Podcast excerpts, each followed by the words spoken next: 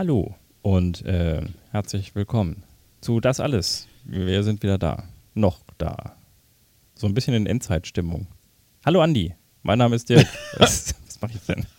Hallo Dirk. Das Quatsch. ist Folge 203 von Das Alles mit dem ähm, Low Energy Intro. Bada.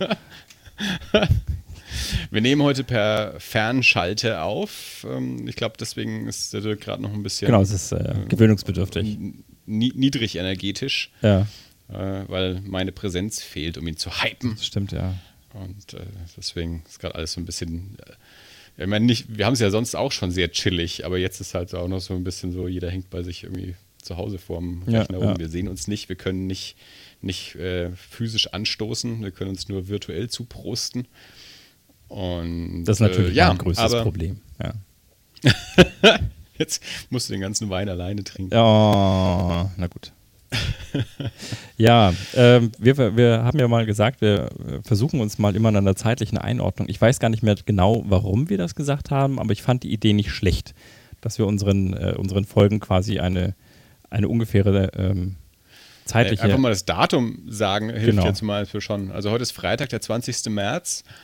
Äh, wir befinden äh, uns momentan, Entschuldigung, äh, es ist drei Stunden und 50 Minuten vor einem historischen Ereignis, nämlich den ersten landesweiten Ausgangssperren im Freistaate Bayern. Das ist schon ich sagen muss, krass. Entschuldige. Ja, ja. Äh, ich habe ich hab auch jetzt auch schon vor der Ausgangssperre, ich habe auch die, die Woche über schon, wenn ich mit Leuten gesprochen habe, habe ich auch schon gesagt, das ist das, ähm, also für unser persönliches Leben ist das das einschneidendste Erlebnis, das wir in, unserer, in unseren Lebzeiten bisher hatten. Also all die großen Unglücke, Katastrophen, sonst irgendwas in der Welt, Finanzkrise und so, die natürlich auch Auswirkungen irgendwie auf, auf Deutschland hatten. So ist es ja nicht. Ja. Ähm, aber trotzdem jetzt an, an, an mir persönlich, an meinem persönlichen Leben, äh, hat sich weder nach dem 11. September noch nach irgendwelchen Flutkatastrophen oder sonst irgendwas wirklich was verändert. Also ich habe das in meinem Alltag nicht, nicht wirklich gespürt. Klar, Flugreisen sind anders, Kontrollen, Security, all sowas hat sich verändert, meinetwegen.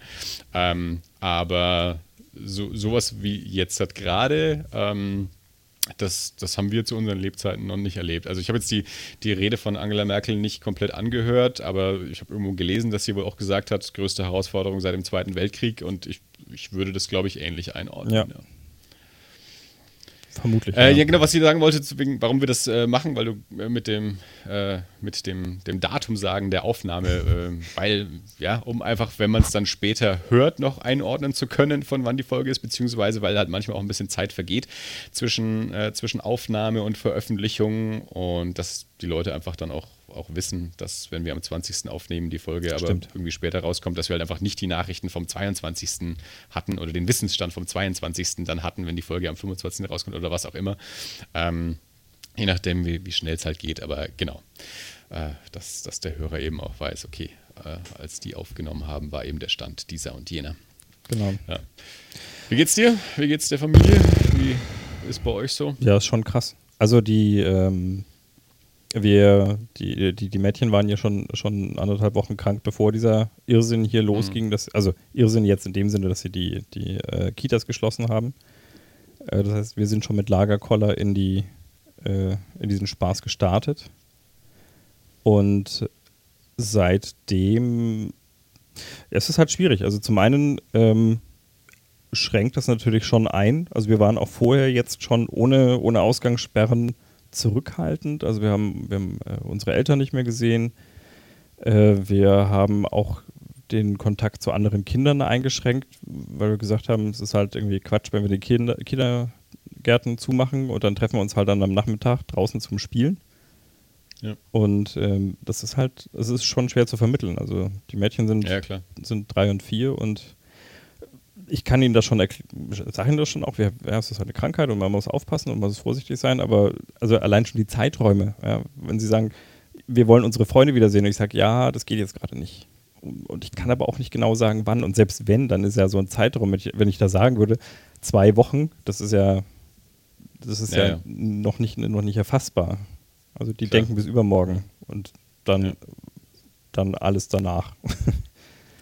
Es ist auf jeden Fall eine, es ist eine Ausnahmesituation, das ist sehr unbequem äh, und, und für jeden eine Herausforderung, je, jeder so auf seine eigene Art und Weise. Also ich, ich bin jetzt noch so in einer sehr bequemen Situation eigentlich, dass ich jetzt zum einen mich nicht um Kinder kümmern muss. Ich habe einen Job, wo ich jetzt auch von zu Hause aus arbeiten kann. Das ist jetzt so eingerichtet, dass wir jetzt auch alle im Homeoffice sind. Ähm, also mich schränkt es jetzt gar nicht so sehr ein. Hm. Ich, ich habe jetzt keine, ich, ich, bin jetzt nicht in Vereinen äh, irgendwie aktiv, wo ich nicht hingehen kann. Ich habe keine Konzerte geplant oder was auch immer so, ja. Also äh, ich verbringe eh viel meiner Freizeit zu Hause und jetzt verbringe ich halt meinen Arbeitstag auch noch mit zu Hause, klar.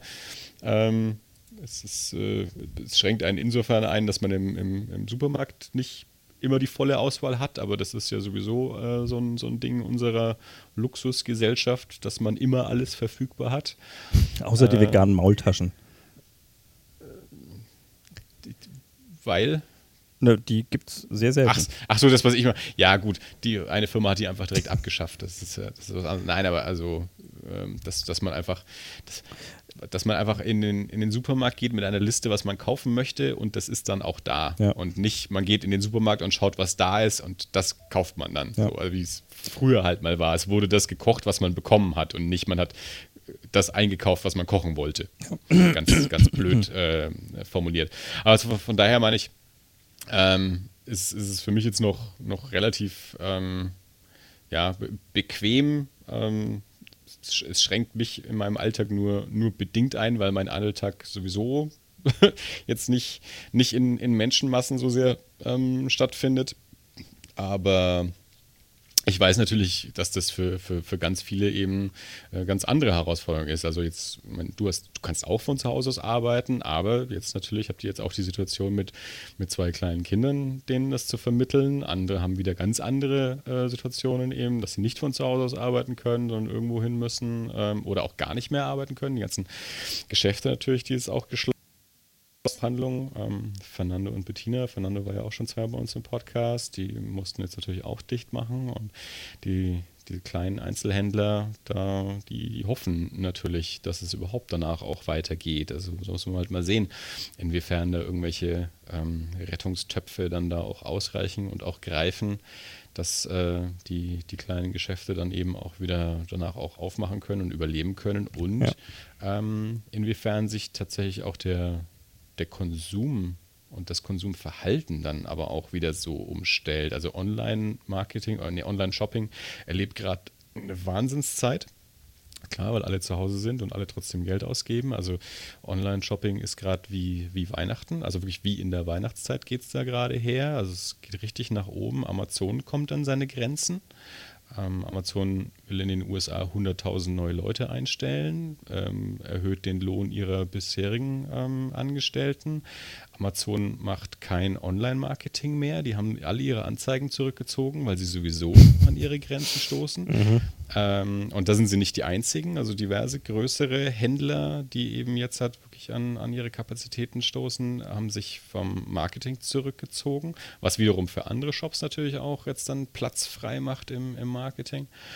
Ähm, und ja, das Konsumverhalten verschiebt sich jetzt halt, äh, einfach noch mehr nach online und Prognosen behaupten eben, das könnte tatsächlich jetzt auch so ein, so ein dauerhafter Shift sein, dass also noch mehr stationäre Geschäfte dann zumachen und sich das ähm, der, der, der Konsum eben noch mehr nach, nach online jetzt hat gezwungenermaßen shiftet und danach dann aber eben auch möglicherweise ein hoher Prozentsatz da dann eben auch hängen bleibt. Also das ist das, was mir auch tatsächlich in den letzten Wochen immer viel Gedanken gemacht hat, als mhm. es noch nicht jetzt so weit war, dass wir alle zu Hause bleiben mussten und so, dass ich gedacht habe, naja, also mir, mir bangt es wirklich so um die, um die kleinen Restaurants. Wir haben jetzt neulich erst, ne, Mobro, der, der kleine Burgerladen, ja, ja. Ähm, nicht weit weg von uns, die auch erst letztes Jahr aufgemacht haben. Die haben noch nicht mal ein Jahr alt, wo ich mir vorstellen kann, die werden es sicherlich auch sehr schwer haben. Dann hier Buchhandlung und noch so diverse andere kleine, kleine Restaurants und, äh, und Läden, äh, wo ich halt ja einfach aus, aus ja, persönlich emotional einfach äh, ein bisschen Angst drum habe, wie es wie es mit denen dann weitergeht und wie die durchhalten und so. Aber gut, das ist alles im Moment auch noch ein bisschen Spekulation. Ähm, auch was Kinos angeht und all, all diese Themen, die, die wir uns ja auch, mit denen wir uns ja auch eh schon immer beschäftigen. Wie, wie verändert das da so die, die Landschaft? Ähm, aber im Moment ist tatsächlich natürlich klar, erstmal äh, Sicherheit geboten. Also ich, ich wäre der Letzte, der sich jetzt hinstellt, aber die Kleinen müssen doch auch überleben, deswegen müssen die offen bleiben, weil das geht halt nicht. Also der Virus muss halt eingedämmt werden und das funktioniert nur, wenn alle daheim bleiben und sich die Hände waschen und eben nicht größere Gruppen bilden und das Virus immer schön weiter verbreiten.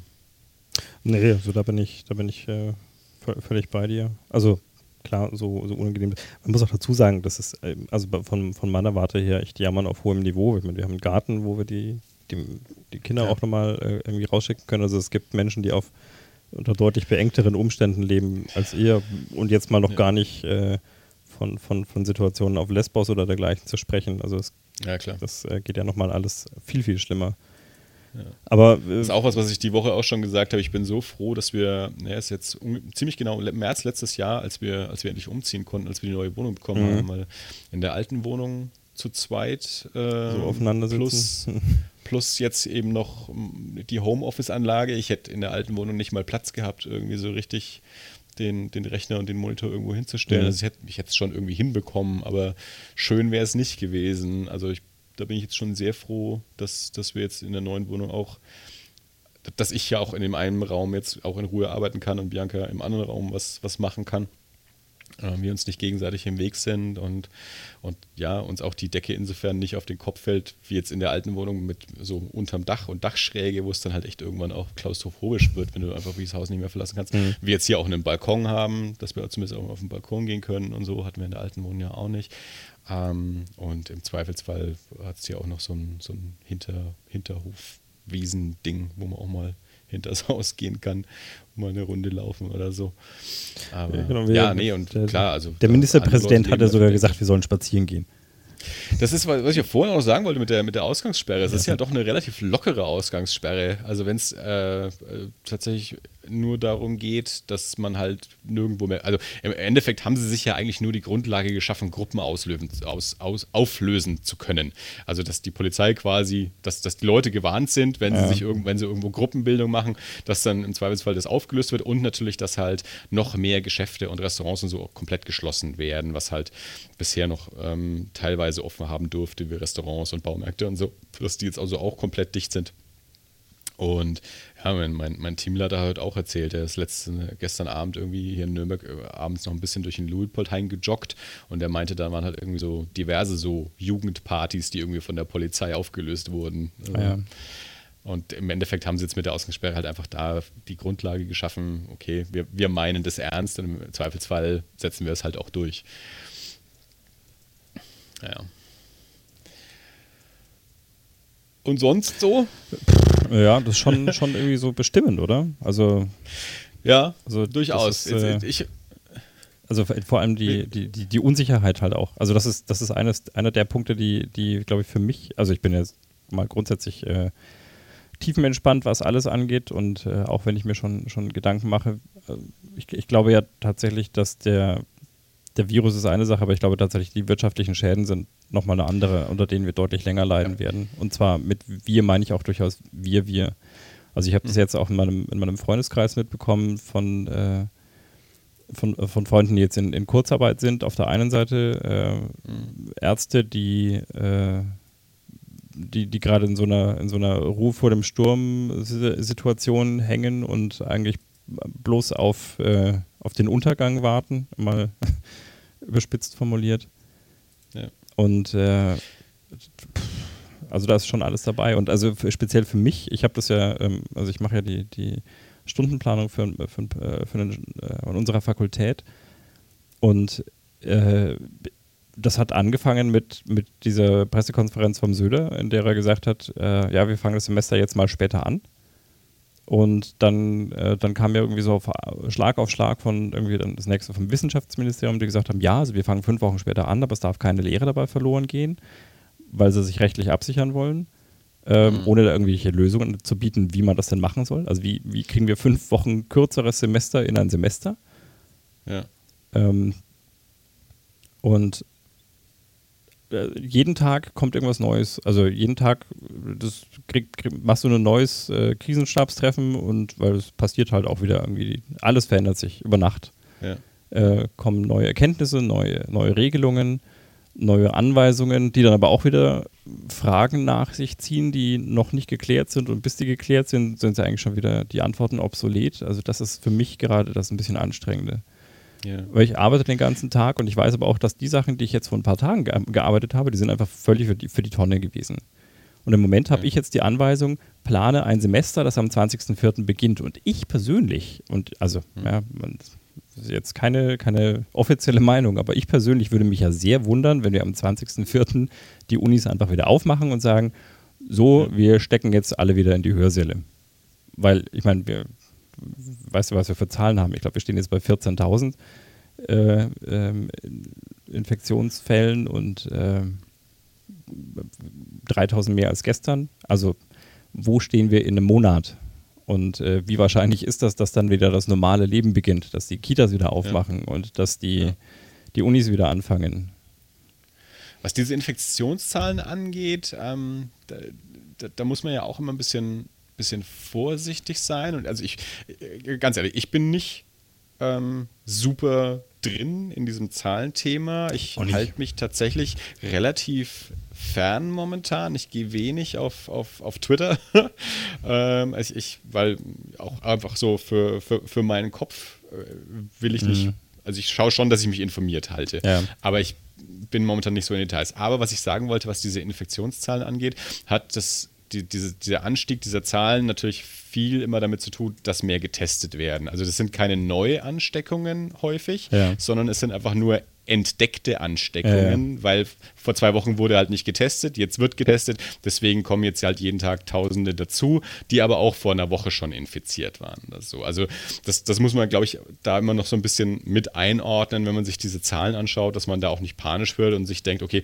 von gestern auf heute haben sich 3000 Leute neu angesteckt. So ist es ja eben nicht. Ja. Ähm, es ist jetzt eben nur, es ist jetzt halt bekannt, dass, dass diese Personen ähm, angesteckt sind und die das, das, Ziel ist natürlich klar, dass einfach keine Neuansteckungen dazukommen. Ähm, das, das ist halt das, was es im Endeffekt äh, zu, zu erreichen gilt. Und dass das dann auch irgendwann wieder, wieder absinkt. Aber ähm, ja, diese, diese Unsicherheit, also das ist natürlich ganz klar, dass es so, also hier passiert was, was wir nicht in der Hand haben und was wir nicht verstehen, also was wir nicht ähm, einordnen können, wo wir nicht auch ähm, einfach lernen können. Also wir, klar, wir können lernen, was wir jetzt tun müssen, aber im Endeffekt ist es irgendwas, was außerhalb unserer Kontrolle liegt, dass wir eben nicht sagen können, naja, wenn ich das und das mache, dann ist das in zwei Wochen vorbei. Ähm, und das gilt aber natürlich für ähm, ganz genauso. Äh, die also, also, das ist immer so die, die Frage, sagt man dann lieber jetzt irgendwie sowas und sagt so, naja, also im Moment gehen wir davon aus, dass wir am 20. April wieder weitermachen können oder stellt man sich hin und sagt, puh, ist was, also wir haben auch überhaupt keine Ahnung. Es ist immer so eine, gerade in so, in so politischen Fragen, ja. ähm, immer so, so, ein, so, ein, so ein Ding, so ein Abwägen, ne? also wie, wie steht man dümmer da? so, ja. nee, du, du, musst ja auch mit, ähm. man muss ja auch mit irgendwas arbeiten. Also die können ja nicht sagen, wir machen den Laden jetzt mal zu und lassen ihn auch erstmal zu. Also, sondern man muss ja irgendwo mal sagen, okay, wir sagen, wir machen jetzt mal fünf Wochen und dann schauen wir mal weiter. Und ja. also ich, ich denke, es wird von Tag zu Tag wahrscheinlicher und ersichtlicher, dass es nicht so ist, äh, dass die in fünf Wochen wieder aufmachen. Genauso wie es äh, wenn wir, und also, das, also es entwickelt sich ja auch so unheimlich schnell. Wenn wir eine Woche zurückdenken oder eine Woche bevor die Schulen zugemacht ja. haben und die Kindergärten zugemacht haben, da, da wer hätte denn da noch gedacht, hey, ähm, wir, wir machen mal fünf Wochen lang die Schule zu. Ja. Sowas hat es ja nie gegeben. Never ever. Ja. Und jetzt machen wir alles zu. Jetzt machen wir komplette Geschäftszweige zu. Und also ich sag dir ganz ehrlich, das war alles, das war ja alles echt, mich hat das schon, schon auch, das beschäftigt mich und das trifft mich, aber heute hat der Söder mich echt fertig gemacht, weil er hat die Baumärkte zugemacht. So. Ich bin. Und ja, und ich bin dann noch zu Obi gefahren, weil ich nochmal verdammt nochmal eine Scheibe im Plexiglas brauchte. Und dann stand, kommst du beim Obi nicht auf den Parkplatz, dann habe ich eine Runde gedreht, um wieder rauszufahren. äh, als ich gesehen habe, dass, dass da 50 Leute in Schlange vor, stehen am Eingang, die rein wollen. Und ich weiß nicht, woran es lag, ob der Obi voll war oder ob die gesagt haben, wir lassen jetzt nur noch 30 Mann rein. Aber Mein, alter Schwede. Meine Schwiegermutter kam dann heute auf die Idee, weil sie gemeint haben, ja, im, die haben im, im Flur oder im Treppenhaus, ich weiß nicht so genau, irgend so, so, so, eine Dreierleuchte und da geht schon seit Ewigkeiten irgendwie nur eine Glühbirne und sie haben nur noch eine Reserve. Und dann kamen sie heute auf die Idee, verdammt, dann geht, fährt sie heute noch zum Baumarkt für eine Glühbirne. Und Bianca hat zu ihr auch gesagt, lasst es bleiben. Ja, nee. Du fährst jetzt nicht zum Baumarkt, da sind jetzt alle. Du fährst jetzt nicht wegen der, also wenn es die letzten Monate funktioniert hat mit der einen Glühbirne und eine habt ihr noch in Reserve, dann wird es jetzt auch noch weiterhin funktionieren. Und im Zweifelsfall kriegst du eine Glühbirne dann irgendwie auch im Supermarkt. Das stimmt, Du ja. fährst jetzt nicht zum Baumarkt für eine Glühbirne. Das hat sie dann zum Glück auch nicht gemacht. Absolute Ja. Irrsinn. Ja, haben, sie haben ja, ich, ich meine, ich habe es jetzt ähm, nur erzählt bekommen, ähm, aber das hier ja bei uns irgendwie, ich glaube beim, beim Marktkauf oder so auch, auch schon Security gestern war mit, mit ähm, Einlasskontrolle äh, Kontrolle und so, also nur eine gewisse Anzahl rein. Also jetzt, ich meine, ich wohne hier jetzt direkt gegenüber von der Norma. Also das, das ist so, da kann ich immer beobachten, wie viel Grad los ist Ja. äh, auf dem Parkplatz drüben. Ähm, ich war dann heute Mittag schnell mal drüben auch. Ähm, also das, das ist auch, also mh, klar, auch wieder eine sehr bequeme Situation. Ich habe einen Supermarkt direkt gegenüber, auch wenn ich da nicht zu jedem Zeitpunkt immer alles bekomme, aber die werden noch beliefert und ich krieg was. Also Und, ich und du kriegst vor jedenfalls allem, nicht. du kannst mitkriegen, wann sie beliefert werden. Im Zweifelsfall kann ich so, ja, also heute früh habe ich den großen Laster auch gesehen, ja, als der, als der gekommen Äh, du, ist. Ja. äh, Also the- theoretisch kann ich da um, um 7 Uhr zur, zur Öffnungszeit kann ich da direkt vor der Tür stehen. Meine, meine Also Frau hat sich vorhin mit einer Freundin getroffen und äh, hat dann gesagt, ähm, also sie muss um, um, um vier mit der Klopapier kaufen gehen, weil äh, um vier Ja. kriegt der, der ähm, Lidl bei ihr die, die, äh, Mhm. die Klopapierlieferung. Und dann, hatten, und dann hatten die da Security dastehen, äh, Ja. um, die, um die Klopapierlieferung zu verteidigen. Und jeder kriegt nur Ja. zwei. So. Ja. Ich verstehe es ja überhaupt nicht. Also, Klopapier, wirklich. Hast du Klopapier gehamstert?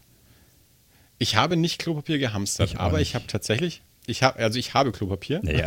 Also Ja. also die Frage ist ja auch, die Frage Noch, ist ja auch, wo, wo, wo, wo fängt Hamstern an? Ja. Also äh, ich, aber ich, ich gebe ganz ehrlich zu, vor eine, anderthalb Wochen oder irgendwie sowas, weiß ich nicht genau, irgendwo kam ich tatsächlich auch an den Punkt, nachdem ich mehrfach nicht, weil ich dringend Klopapier brauchte, aber halt einfach im, im, in verschiedenen Supermärkten vor Klopapierregalen stand und einfach gesehen habe, dass keins da ist, kam ich irgendwann einfach so auch, es hat mich selber irgendwie dann so ein bisschen panisch gemacht, in dem Sinne, wo ich gesagt habe, okay, bin ich nicht panisch genug, wenn alle anderen so panisch sind, dass sie jetzt Klopapier hamstern und muss ich dann einfach auch mal welches kaufen, wenn es da ist. Mhm. Nicht, wenn ich es gerade brauche, sondern wenn es da ist, weil wenn ich es dann brauche, ist vielleicht keins da. Ja. Und dann, ähm, da haben wir dann doch mal, ähm, ähm, mal zwei Packungen extra gekauft. Also ich habe, äh, Bianca hat mal irgendwo eins mitgenommen und ich habe mal irgendwo eine, eine, eine Packung mitgenommen. So. Also, äh, weil ich dann auch gesagt habe, also so, ich, ich klar, also wenn es eine absolute Notsituation ist und es ist kein Klopapier da, ich habe einen alten Socken und einen Eimer Wasser oder was, ich habe eine Dusche, also ich kann mich sauber machen, so ist Ja, ja. es nicht, auch ohne Klopapier. Ist, wie gesagt, es ist halt einfach nur eine Unbequemlichkeitsfrage oder eine Bequemlichkeitsfrage, wie man es machen will. Äh, und man findet auch immer noch, keine Ahnung, irgendwelche Servetten, Taschentücher, Küchenrolle oder sonst irgendwas im Haus. Ähm, das, das, das kriegt man schon hin. Aber da kam ich echt irgendwo an den Punkt, wo ich gesagt habe, okay, also ich, ich gehe später eh einkaufen, wenn es Klopapier gibt, nehme ich mal eine Packung mit, weil ich will dann nicht dann doch irgendwie vorm, vorm aber da war es echt so dieses Ding, dass mich der quasi so das, das, das Umfeld irgendwie auch so ein bisschen narrisch gemacht hat, wo ich dann echt immer gedacht habe, okay, bin, bin ich zu naiv? genug. Also ich, so ging es mir eh die letzten zwei Wochen irgendwie so, dass ich mich immer so in so einem, so einem äh, Feld äh, bewegt habe, so zwischen geht mich nichts an und, und absoluter Panik. Irgendwo dazwischen habe ich mich bewegt und war dann aber auch immer unsicher, ob ich auf der richtigen, auf, am richtigen Ende der Skala irgendwie mich einordne. So, ja? Also bin ich, bin ich zu naiv mit der ganzen Angelegenheit oder, oder, oder bin ich zu panisch? Ähm, wobei ich zu panisch bin ich, glaube ich, nicht. Ähm, aber wie du es auch gerade schon gesagt hast, also vor zwei Wochen äh, habe ich die, die Lage auch noch komplett anders eingeschätzt. Vor einer Woche war es dann so, dass ich äh, gemerkt habe, okay, ähm, es ist ernster. Also mir war schon klar, dass es irgendwie ernst ist, also so ja Ja, ja. nicht. Ähm, aber dass es so extrem dann doch auch würde, habe ich vor zwei Wochen noch nicht erwartet.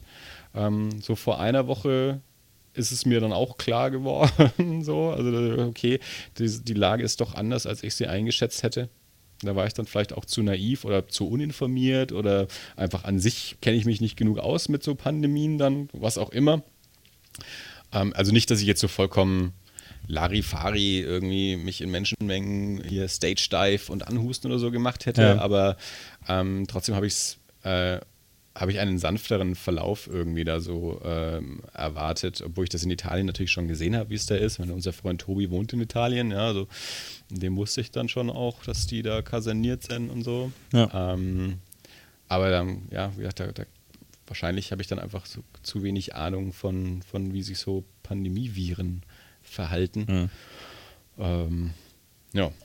Und dann, ja, ich bin dann Montag auf Arbeit und da kam dann auch die die Ansage, dass wir jetzt quasi im, im Laufe des Tages alle, alle einpacken und nach Hause gehen mit, mit Rechnern und so und dass wir dann ab Dienstag alle äh, auch erstmal für zwei Wochen, also auch da die Ansage erstmal für zwei Wochen und dann sehen wir halt weiter, mhm.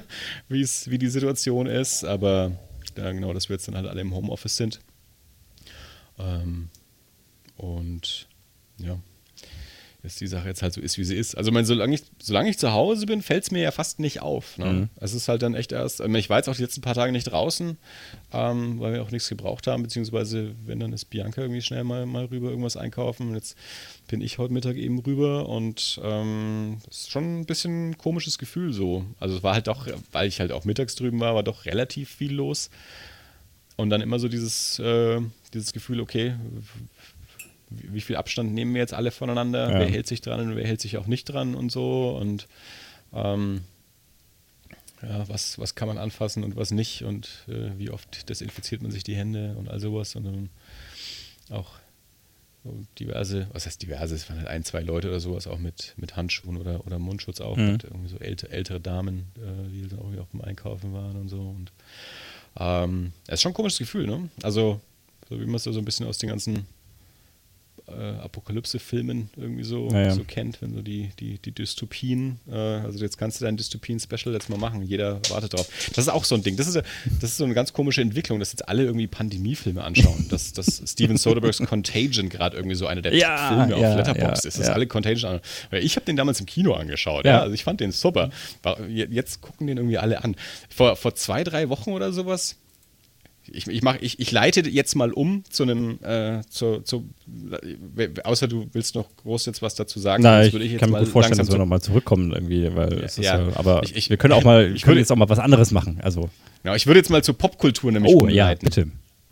Aber ich dachte, also ist, wie gesagt, also ich halt, äh, möchte mich mental auch äh, nicht, nicht nur irgendwie mit Hiobs-Botschaften zuballern, sondern auch mit, mit schönen Dingen. Und deswegen, glaube ich, möchte ich, dass unser Podcast da vielleicht einfach trotzdem ja, auch noch genau. irgendwie äh, ein bisschen einen anderen Anteil auch hat. Und äh, was ich sagen wollte, jetzt eben wegen, wegen Contagion und Pandemiefilmen und Dystopien und so. Ähm, vor ein paar Wochen äh, habe ich mir nämlich auf meine ähm, To-Watch oder To-Rewatch-Liste auch ähm, 12 Monkeys gesetzt. Ja. ja. Und, und, mittlerweile habe ich schon, äh, möchte ich den schon gar nicht mehr anschauen. Also, also ich möchte ihn immer noch anschauen. Und mittlerweile würde ich mich so fühlen wie so, naja, jetzt, jetzt gucken wir alle die Dystopien, weil wir jetzt in, ein, ein, ja. einer leben. Und äh, das ist nicht der Grund, warum. Das ist dieses Hipster-Ding. Ich, also ich, ich habe den, ich wollte den schon schauen, bevor es Trend war. Ja. So, äh, und zwar ähm, rückte der auch mal wieder auf meine Liste, weil ich mich die letzten paar Wochen ähm, sehr stark mit Ryan Johnson und den, den seinen Filmen ähm, beschäftigt habe. Ryan Johnson, den äh, viele da draußen hassen für The Last Jedi. Ähm, viele dort draußen letztes Jahr lieb gewonnen haben für Knives Out. Und der zuvor noch die Filme äh, Brick und The Brothers Bloom gemacht hat. Und The Brothers Bloom war bisher der einzige, den ich nicht gesehen hatte. Also ich hatte Brick auf dem Fantasy Filmfest damals gesehen, als er halt neu war, 2000 und ein bisschen was auch immer. Und ja, Looper war noch dazwischen auch noch, genau. Looper, Looper hatte ich dann, also erst, erst war Brick, dann Brothers Bloom. Brothers Bloom hatte ich gar nicht mitbekommen. Und dann kam Looper raus. Looper habe ich dann auch gesehen und dann Last Jedi und jetzt Knives Out. Also ich habe bis auf Brothers Bloom habe ich alle im, im Kino gesehen und, und auch alle gemocht. Äh, und ja, irgendwie habe ich, irgendwie, keine Ahnung, so die letzten paar Wochen ähm, ist mir Ryan Johnson irgendwie so wieder ins, äh, ins Bild gerückt. Ich glaube auch wegen, wegen Knives Out wahrscheinlich. Der, ich habe den in, äh, in Thailand habe ich den im Kino gesehen. Da ist er ein bisschen früher gestartet gewesen als in Deutschland. Ich glaube, bei uns kam er erst Anfang des Jahres und wir haben ihn dann Mitte Dezember in Thailand gesehen. Und und ich fand ihn super und, und äh, habe hab dann irgendwie angefangen, jetzt auch irgendwie ja, Podcasts mit Ryan Johnson zu hören und, und, und so, lauter so Kram. Und dann habe ich auch gedacht, ja, ich müsste die, die Filme alle mal wieder anschauen. Also die, die, die ich gesehen habe, sind ist schon lange her. Also jetzt gerade Brick und Looper. Und Brothers Bloom hatte ich eben noch gar nicht gesehen, den eben auch nochmal nachholen. Und dann habe ich eben Brothers Bloom ähm, zuerst mir angeschaut und fand den großartig ähm, das ist so ein bisschen so eine Heist-Komödie mit Mark Ruffalo, Adrian Brody und Rachel Weisz. Um zwei Brüder, die so eben ja so Trick, Trickbetrüger sind. Und ähm, der eine davon so ein bisschen so der, der, der, Chef, der den anderen immer so ein bisschen mit reinzieht, ähm, auch, auch wenn der gar nicht so will. Und ähm, dann holt er ihn so für einen letzten Coup, einen letzten großen Coup irgendwie zurück. Und da wollen sie eben Rachel Weiss äh, Trick betrügen und dann äh, verläuft das Ganze natürlich alles ein bisschen anders. Und ähm, ich fand ihn extrem charmant. Äh, ich war also verzückt von diesem Film. Das ist, das ist so das Wort, das mir irgendwie so dazu eingefallen ist. Der hat mir einfach Freude gemacht. Ich habe gegrinst die ganze Zeit. Der hatte einen wunderbaren Humor, äh, tolle Schauspieler und, und irgendwie Stil. Ähm, also The Brothers Bloom, wer den nicht gesehen hat, ähm, schöner, kleiner Film mit tollen Schauspielern, einer tollen Handlung. Ähm, super schön durchkonstruiert auch, ähm, hat so einen ganz leichten Wes Anderson-Touch, so ganz leicht so diese, diese Verschrobenheit auch von einem, von einem Wes Anderson-Film ein bisschen mit reingesprenkelt. Ähm, also den, den fand ich ganz toll. Und dann habe ich Brick äh, mir auch mal wieder angeschaut eben. Brick, so ein mit, mit Joseph Gordon-Levitt äh, ein Noir, ein Film Noir im, im Highschool-Milieu. Also das war so, als der Film rauskam, damals auch so das Ding. Also das sind halt lauter so, naja, mehr, mehr oder minder Teenager, die aber sprechen wie in einem 50er Jahre ähm, Humphrey Bogart Krimi so und auch der, der Fall, der da so passiert quasi, ist, ist so, so ein hardboiled Noir Fall, auch um, um, um Drogenhändler und so, aber eben in diesem Highschool-Milieu. Also der ist ein bisschen spröde erzählt, hat aber eben auch schon, schon Schönes, war der erste Film von Ryan Johnson dann eben. Also der macht schon sehr schöne Sachen und er ist also toll, toll von der Kamera auch. Also Ryan Johnson arbeitet auch seit seinem ersten Film mit dem gleichen Kameramann, mit dem gleichen Produzenten.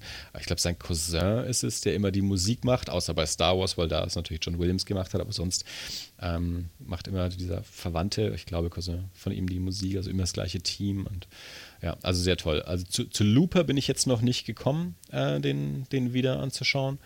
Ähm, aber ähm, ich habe dann eben auch bei ja, irgendeinem Podcast mit ihm wieder angehört, wo es um Looper ging.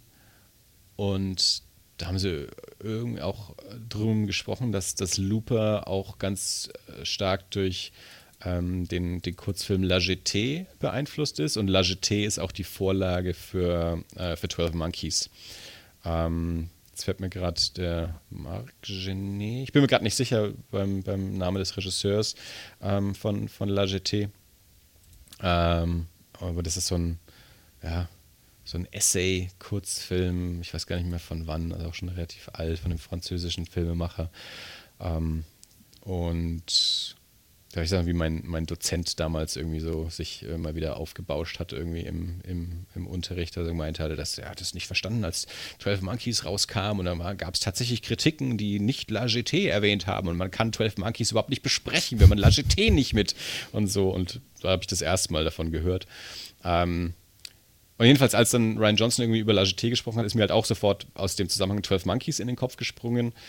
Und dann irgendwann im Podcast kommen sie dann auch zu 12 Monkeys dann irgendwann vorbei. Und da dachte ich mir, also, ja, vielleicht sollte ich dann wirklich mal Looper und, und 12 Monkeys quasi so als, als Double Feature oder zumindest nah beieinander auch mal, mal wieder mit, äh, mit, mit gucken. Und ja, und 12 Monkeys ist ja auch so, ein, so eine Dystopie. Ich habe den, glaube ich, nicht gesehen, seit er im Kino war. Ich, du hast 12 Monkeys bestimmt mal gesehen, oder? Natürlich. Also Natürlich. öfters. Ja, ja. Also. Man weiß ja nie so genau. Ich habe neulich äh, äh, die, die Woche erfahren, dass ein Arbeitskollege von mir, gut, der ist deutlich jünger als ich. Äh, trotzdem bin ich immer noch manchmal verwundert, was er nicht gesehen hat. Zurück in die Zukunft hat er nicht gesehen. Oh nein. Also habe ich hab dann auch gesagt, also wenn er mal einen guten Film sehen will, der ist sogar auf Netflix, auch die junge Generation kann den anschauen. Mhm. Äh, ja, dann auch zurück in die Zukunft. Nee, aber wie gesagt, also Ryan Johnson, ähm, das, das gerade so kle kleine Obsessionsphase von mir, ähm, wenn man seine also jetzt die Leute, die Knives Out mochten und seine alten Filme nicht gesehen haben, ähm, gerne mal einen Blick hinwerfen äh, und, und gerade auch Brothers Bloom. Und auch wenn ihr Last Jedi vielleicht nicht mochtet, vielleicht mögt ihr ja seine anderen Filme.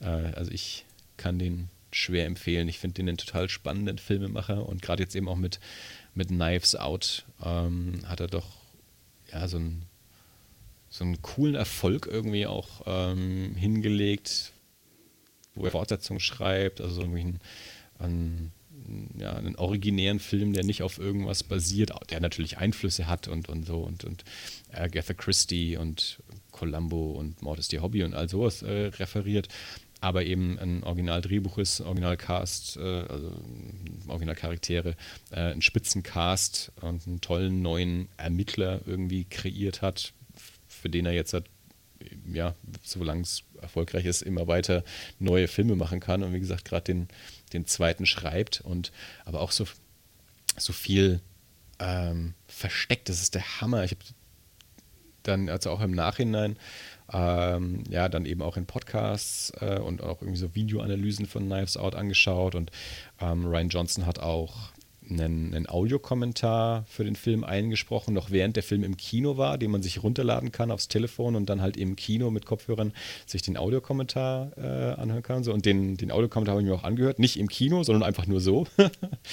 äh, und das ist unglaublich, was in diesem Film halt so alles drinsteckt. Also wie, wie detailliert dort alles ausgefeilt ist. Die Kamera, also das Skript sowieso, aber auch Kamera und, und ähm, ähm, Deko und, und alles. Und äh, also ich glaube, ein Film, den man ganz oft gucken kann. Und das kann man mit seinen anderen Filmen eben, glaube ich, auch. Also der, der Typ hat so einen, so einen sehr genauen Plan. Ja, der, der ist so ein sehr detailversessener Filmemacher. Der ist verheiratet mit einer Filmhistorikerin auch, Karina Longworth. Die macht den ähm, You Must Remember This Podcast über die, das, das, das goldene Zeitalter Hollywoods, die, die ja, ver vergessenen Geschichten und Skandale und so. Also haben manche vielleicht ähm, letztes Jahr auch mitbekommen, als Once Upon a Time in Hollywood von Quentin Tarantino rauskam, wo ja auch um die ähm, Charles Manson-Geschichte geht und Karina Longworth mit You Must Remember This hat vor, weiß ich nicht, fünf Jahren oder so eine mehrteilige Reihe in, in dem Podcast eben über, ähm, über Hollywood und Charles Manson gemacht, die hervorragend ist. Die gibt es mittlerweile auf iTunes sogar als, als eigenen Podcast. Also du findest sie innerhalb des You Must Remember This Feeds. Es gibt aber auch einen eigenen Feed, wo nur die Charles Manson-Episoden drin sind. Ähm, den habe ich auch letztes Jahr dann zum zweiten Mal nochmal angehört, so zur Vorbereitung für Once Upon a Time. Ähm, es ist eine unglaublich gute Reihe, äh, wahnsinnig viel Information, auch eben über so die, die Verstrickungen von, von Hollywood Hollywood äh, und, und Charles Manson, all das, was man vielleicht noch nicht so weiß, wenn man, man jeder weiß immer so grob. Charles Manson, Roman Polanski, Sharon Tate und noch so ein paar andere waren da irgendwie noch, kennt man, kennt man vielleicht nicht. Aber wie dann auch noch irgendwie der eine von den Beach Boys da irgendwie mit, mit drin hängt mit Charles Manson und so. Und, und ähm, das war eine großartige Folge. Also auch sehr schwer zu empfehlen. Jedenfalls, genau, Karina Longworth ist die Frau von, von Ryan Johnson. Also da haben sich auch so zwei gefunden, die so, so, so absolute Kino-Liebhaber sind und das merkt man seinen Filmen eben auch an, finde ich. Also wie die eben auch Kino zelebrieren. Also es ist einfach nicht nur, ja, ich, ich drehe halt einen Film, sondern ich, ich, ich feiere hier Kino. Ähm, das, das mag ich bei ihm halt so, so gern. Ja. Also all die Filme, wenn ihr Knives Out noch nicht gesehen habt, der kommt jetzt dann auch irgendwann ähm, auch raus für, fürs Heimkino glaube normalerweise im April. Ich bin mir nicht ganz sicher. Ich habe es noch nicht mal nachgeschaut. Möglicherweise wird er jetzt auch vorgezogen. Wer weiß es. Momentan kommen so viele Filme irgendwie, die jetzt eigentlich hätten ins Kino kommen sollen oder erst ein bisschen später hätten rauskommen sollen. Fürs Heimkino werden jetzt gerade vorgezogen, weil die Kinos alle zu sind und die Leute zu Hause was zum Gucken brauchen. Also, naja, also wer es Knives Out nicht gesehen hat, äh, sehr, sehr schöner Krimi äh, und Brothers Bloom und überhaupt Ryan Johnson-Filme. Hast du Knives Out wahrscheinlich nicht gesehen, oder? Nee, ich habe öfters davon gelesen. Ich, äh, es es mhm. äh, flapperte immer mal wieder auch durch meine Twitter-Timeline, aber ich bin tatsächlich noch nicht so dazugekommen. Beziehungsweise ich glaube, es hat. Ja. Ich hatte es mal vor, mich zu informieren. Ich kriege ja tatsächlich nichts mit. Also ich. Äh, die, die Zeiten. Ich gehe einmal oder zweimal im Moment gefühlt ins Jahr, im Jahr ins Kino und dann, dann sehe ich da ganz viele Trailer und denke mir, oh, unbedingt aufschreiben. Und dann habe ich so eine Liste von zehn Filmen und viel mehr kriege ich nicht mit, was so passiert. Und äh, ja. äh, bei Knives Out hatte ich genug gelesen, äh, um mich mal dafür zu interessieren, aber irgendwie ist es auf meiner musste mal googeln Liste geblieben bisher. Geschweige denn, dass ich es hätte ja. anschauen können. Ja, ja. Da muss man mal schauen. So. Das war mein Geburtstagsfilm. Da sind wir in meinem Geburtstag okay. reingegangen. erst recht eine, eine positive Verbindung zu dem Film. Mhm. Zum anderen, ähm, jetzt auch gerade eigentlich ganz aktuell, ähm, die Neuverfilmung von The Invisible Man, der Unsichtbare, ist vor wenigen Wochen ins Kino gekommen. Ähm, also ein, ein, ein, Gruselfilm quasi oder auch ein, ein, ein Thriller. Ähm, Regie von Lee Wanell. Lee Wanell ist äh, erstmal aufgetreten als Drehbuchautor. Der hat den ersten Saw-Film zusammen mit James Wan, dem Regisseur, entwickelt und das, eben das Drehbuch geschrieben und auch noch für die nächsten paar Teile. Hat, mh, hm, ja, bei Saw bin ich mir jetzt nicht 100% sicher. Ich glaube, ob, ob wann da Lee Wanell, was der noch geschrieben hat oder was Darren Bausman dann geschrieben hat. Ähm, aber also Saw war daran beteiligt, dann ähm, Insidious, die Gruselfilmreihe, da hat er die ersten drei oder hat sogar alle geschrieben, aber beim dritten hat er dann, das war sein Regiedebüt. Ähm, dann hat er vor zwei Jahren oder so den Film Upgrade gemacht. Der kam bei uns auch, ich glaube, ins Kino kam er gar nicht, kam, glaube ich, nur irgendwie mal auf Scheibe raus irgendwann auch empfehlenswert. Das war dann sein zweiter Regiefilm. Und jetzt The Invisible Man ist eben sein dritter. Und ähm, der Film hat mich ziemlich umgehauen. Ich hatte gar nicht so hohe Erwartungen an den Film ich mag Lee Wanell total gerne. Das ist so ein, so ein Typ, den ich in Podcasts immer super finde, wo ich auch Teile seiner Filme sehr gerne mag. Gerade die Insidious-Reihe finde ich super. Upgrade fand ich auch ziemlich gut. Ähm, aber, also ich, allein um ihn zu unterstützen, ich habe so ein paar Leute, da gehe ich immer in die Filme, einfach um die Leute zu unterstützen, auch wenn ich die Filme oft nicht so dolle finde. Und bei Lee Wanell finde ich es meistens zumindest gut, aber ähm, bei bei Invisible Man wusste ich jetzt nicht so genau. Die ersten Trailer haben mir nicht so richtig, haben mich nicht so richtig heiß drauf gemacht. Dann der letzte Trailer dann schon ein bisschen. Ähm, aber so richtig wusste ich trotzdem noch nicht ganz, wie ich das so finden würde. Und als ich dann im Kino war, hat er mich ziemlich umgehauen. Hauptsächlich tatsächlich durch die, die Inszenierung. Also der baut eine unglaubliche Spannung auf, die er auch durchhält. Ähm, und also Schauspieler toll. Elizabeth Moss spielt die Hauptrolle, die ist total super, das sagt auch jeder. Das ist ihr auch, ähm, möchte ich ihr auch in keinster Weise ähm, abreden, sondern das ist auch so. Aber was mich persönlich am allermeisten umgehauen hat, waren Kamera und Ton. Also der ist so toll von der Kamera her inszeniert, wie da die Bildgestaltung ist, die Kamerabewegung oder auch, dass sich die Kamera mal komplett überhaupt nicht bewegt. Äh, und ja, wie gesagt, wir, wir reden hier von einem Unsichtbaren. Die Kamera, die dann teilweise einfach so in eine, in eine leere Ecke zeigt und da ist er vielleicht oder er ist da auch nicht, ja. Also diese, dieses Psychospiel in dem Moment dann auch, dass die Protagonistin durchlebt, das sich aber auch so auf den Zuschauer überträgt. Also du bist dann in dem Moment so vollkommen in der Rolle der, der Protagonistin, äh, dass du einfach gerade nicht weißt, bin ich jetzt hier allein in dem Raum oder ist da noch jemand und, und was tue ich jetzt? Mhm. Und, äh, also Kamera und Ton machen eine unglaubliche Spannung und erzählen ganz viel. Äh, also es meisterhaft ähm, gemacht. Also da war ich hinterher wirklich baff. Ähm, war überwältigend, wie, wie, wie, wie, mit welch sicherer Hand ähm, dieser Film inszeniert ist und seine, seine Spannung aufbaut und auch bis zum Ende durchzieht und auch, auch ein bisschen fies ist dabei ähm, zum Teil. Und also da war ich sehr, sehr begeistert. Es war absolut ein, ein Highlight jetzt im relativ jungen Kinojahr für mich bisher. Und ähm, warum das jetzt auch gerade irgendwie sehr aktuell ist, also ähm, in den USA veröffentlichen die den jetzt auch zum, zum Streamen. Ich glaube, jetzt gerade dieses Wochenende jetzt. Hat. Ähm, also es sind einige Fälle dazu übergegangen, Filme, die jetzt gerade noch im Kino waren oder jetzt gerade gestartet wären, ähm, zur, für Streaming anzubieten.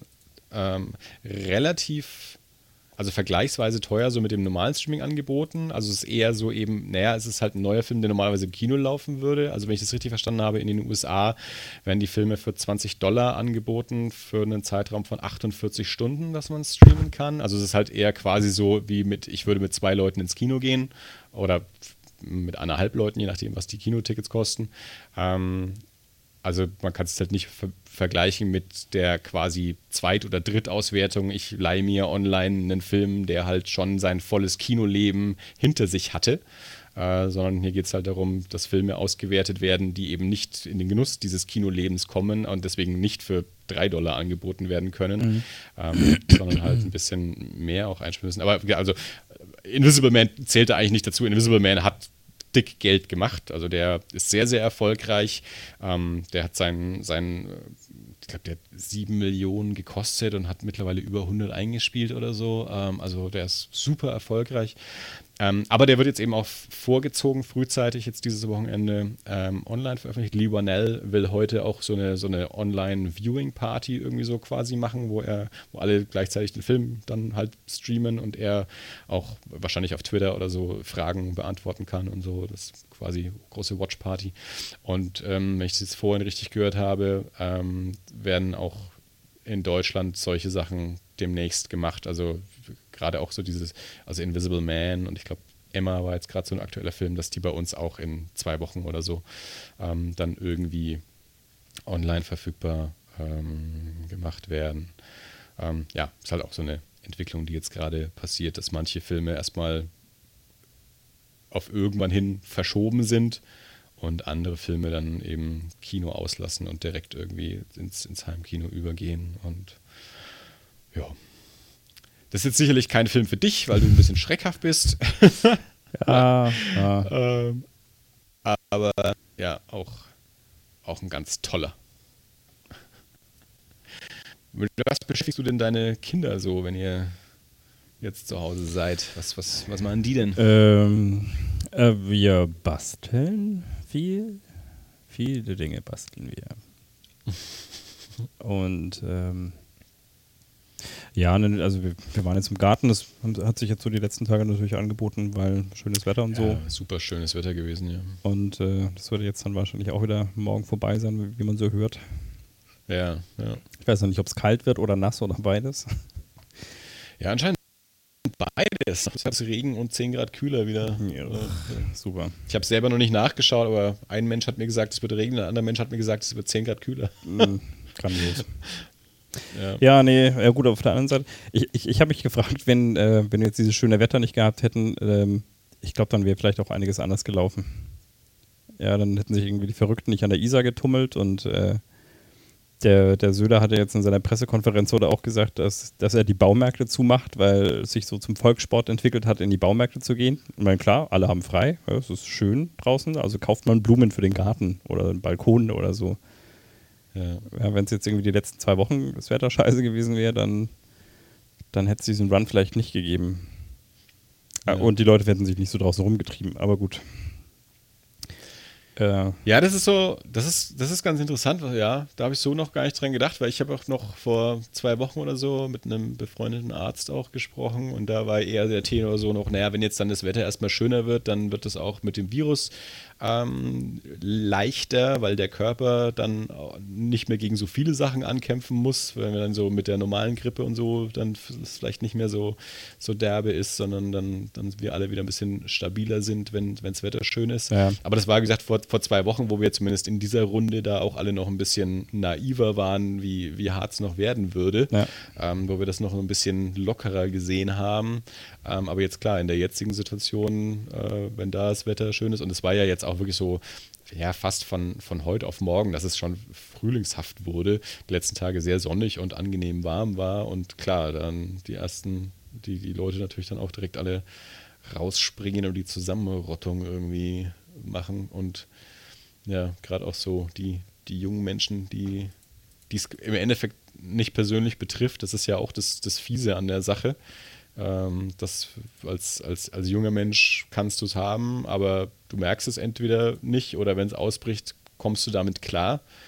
Aber wenn du es dann halt an, an Leute ranträgst, äh, die es ähm, halt dann, ja, für die es halt lebensgefährlich sein kann, ja. ähm, da und, und, und soweit denken manche jungen Menschen dann vielleicht eben auch nicht. So. Also so, das, das große Bild wird dann halt manchmal da vielleicht auch nicht umrissen. Ja. Und dann muss man halt dann wohl zwingen. Ich hatte vor kurzem, äh, äh, flapperte das irgendwie so durch meine Twitter-Timeline, also die so, so, so ein Gedanke, äh, weil jemand schrieb, die äh, vor ein paar Monaten haben wir noch auf die, haben die Jungen auf die Alten geschimpft, dass sie die Klimawandelleugner seien. Ja. Und jetzt haben wir die jungen Leute, die die Corona-Leugner sind. Ja. Je nachdem, wen es halt betrifft dann. Ja, genau so, ja. Die Zivilisation ist halt doch nur eine dünne Decke. Ja, das ist auch tatsächlich so ein Ding, was ich vor ein paar Tagen gesagt habe. Ähm, ich, ich warte noch auf die Plünderung. So. Also, ich meine, jetzt ist es ja mittlerweile, wie du ja auch schon gesagt hast, soweit mit Security bei Supermärkten und Baumärkten, gut, Baumärkte jetzt vielleicht nicht mehr, aber so, oder auch Krankenhäuser, Krankenhäuser und Supermärkte, die halt vermehrt Security-Personal irgendwie sich hinstellen müssen. Ähm, und ja, also ich, da, da bin ich schon fast verwundert, dass ich noch nichts gehört habe. Also jetzt zum Beispiel auch aus anderen Ländern, wo jetzt schon länger schwierigere Situation ist, ähm, habe ich zumindest noch nichts mitbekommen, dass es jetzt irgendwie zu Plünderungen oder so geführt hätte. Aber das ist dann so, ja, das, da, da kommt dann wieder der Dystopien-Filme-Gucker in mir durch, der als mhm. nächstes dann äh, die, die, die Plünderungen und, und äh, nicht, die brennenden Autos erwartet. Ja. ja. Um es mal mit, äh, mit, mit äh, Alfred Henry Lewis zu sagen, zwischen der Menschheit und der Anarchie liegen nur neun Mahlzeiten. naja, das ist tatsächlich. Ich meine, du denkst dir mal hier, ach Gott, das ist alles gut, ja, aber ja. Dann, äh, dann, dann kratzt mal so, so eine Pandemie an der Tür und während sich auf der einen Seite noch alle lustig machen, kaufen alle Klopapier. Und Alter, ich verstehe es ja. nicht, Klopapier, es ist kein Darmvirus. Mann, echt. Und also, aber es ist überall auf der Welt so, ne? Also das ist, ja, das ist kein lokales Phänomen. Ja, ich weiß es nicht. Äh, also ich habe ich hab ein Interview gelesen, äh, gesehen mit einem, mit einem ein bisschen verzweifelt wirkenden Toilettenpapierhersteller, der gesagt hat, also wir produzieren in Deutschland. Es ist jetzt nicht so, dass wir irgendwie hier Importprobleme hätten und wir haben auch kein Klopapierproblem, weil wir produzieren. Die Maschinen laufen halt so schnell sie laufen. Ja, wir, ja. wir, müssen sie ab und zu anhalten, um sie sauer zu machen. Und wenn wir das nicht machen, dann gehen sie halt kaputt. Aber ja. wenn jetzt, das ist halt, das, wir haben ja kein, wir haben kein, kein Versorgungsproblem, ich glaube, wir haben ein Logistikproblem. Weil wir halt überall äh, just in time und on demand arbeiten und wenn dann jetzt die Leute nicht eine Packung Klopapier kaufen, sondern vier und dann macht das jeder, dann, dann, Beziehungsweise dann kollabiert halt die Klopapierversorgung mal kurzfristig. Und dann kommt es genau zu solchen Defekten, weil das ist das, was du mir erzählt hast, das hat ja mein Schwiegervater mir auch erzählt. Ja? Nämlich, also er horten und er hortet nicht, aber nachdem er drei Tage lang vergeblich versucht hat, Klopapier zu kaufen, als er da mal welches hatte, hat er auch vier Packungen ja. genommen. Weil wer weiß, wann es wieder welches gibt. Aber es ist, soweit ich neulich auch mal jemand zu mir gesagt hat, und es muss noch nicht mal sein, dass, dass, dass Leute halt vier Packungen kaufen. Es reicht halt schon, wenn jeder einfach nur eine Packung mehr kauft, als er sonst tut. Genau. ja, also da, dafür ist es halt nicht ausgelegt. So. Also wenn halt alle gleichzeitig sich sagen, ich nehme mal lieber noch eine Packung mit, Genau. dann sind die Packungen halt weg. Ja. Ja. Dann kommen wir auch nicht mit nur Handelsgrößen, äh, handelsübliche Mengen äh, hin.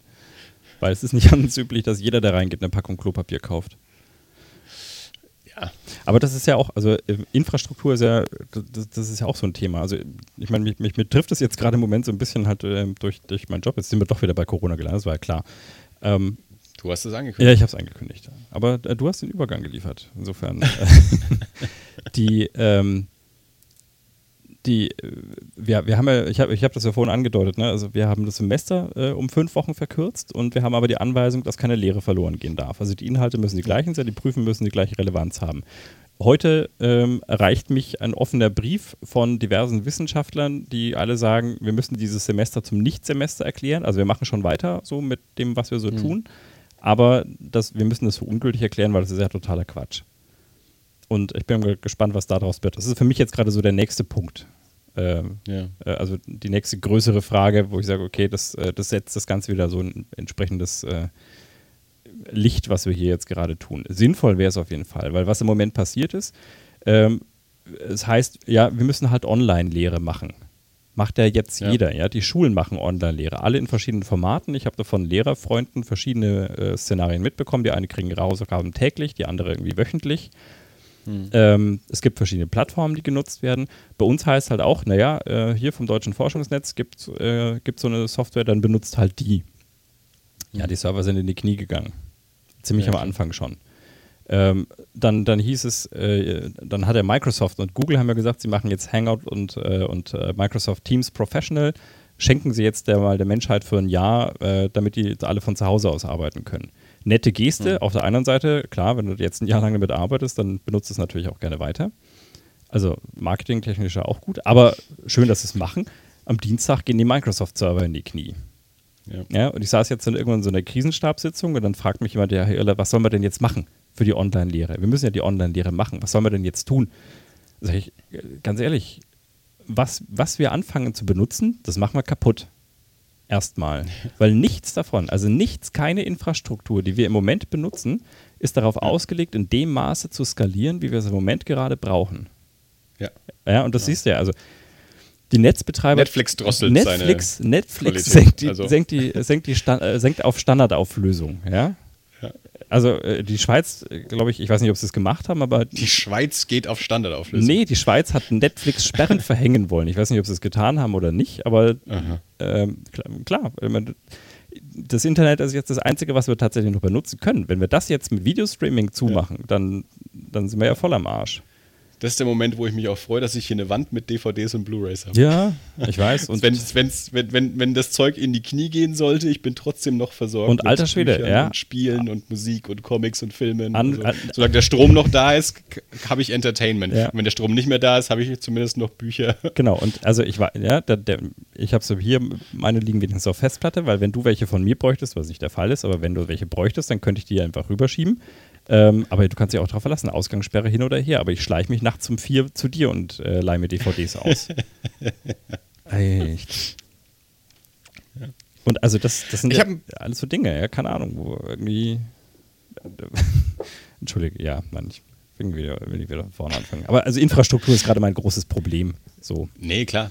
Ja, das, da, auch, auch da ist ja auch keiner darauf vorbereitet in dem Moment. Nee, kann ja auch das ist nicht. Äh, natürlich nicht, klar. Also, Also, was ich- es wäre ja auch, es wäre ja auch, es wäre ja auch, äh, es wäre ja schon unternehmerisch auch fast unvernünftig, ähm, so unnötige Strukturen zu schaffen. Also so planungsmäßig unnötig. Natürlich, natürlich.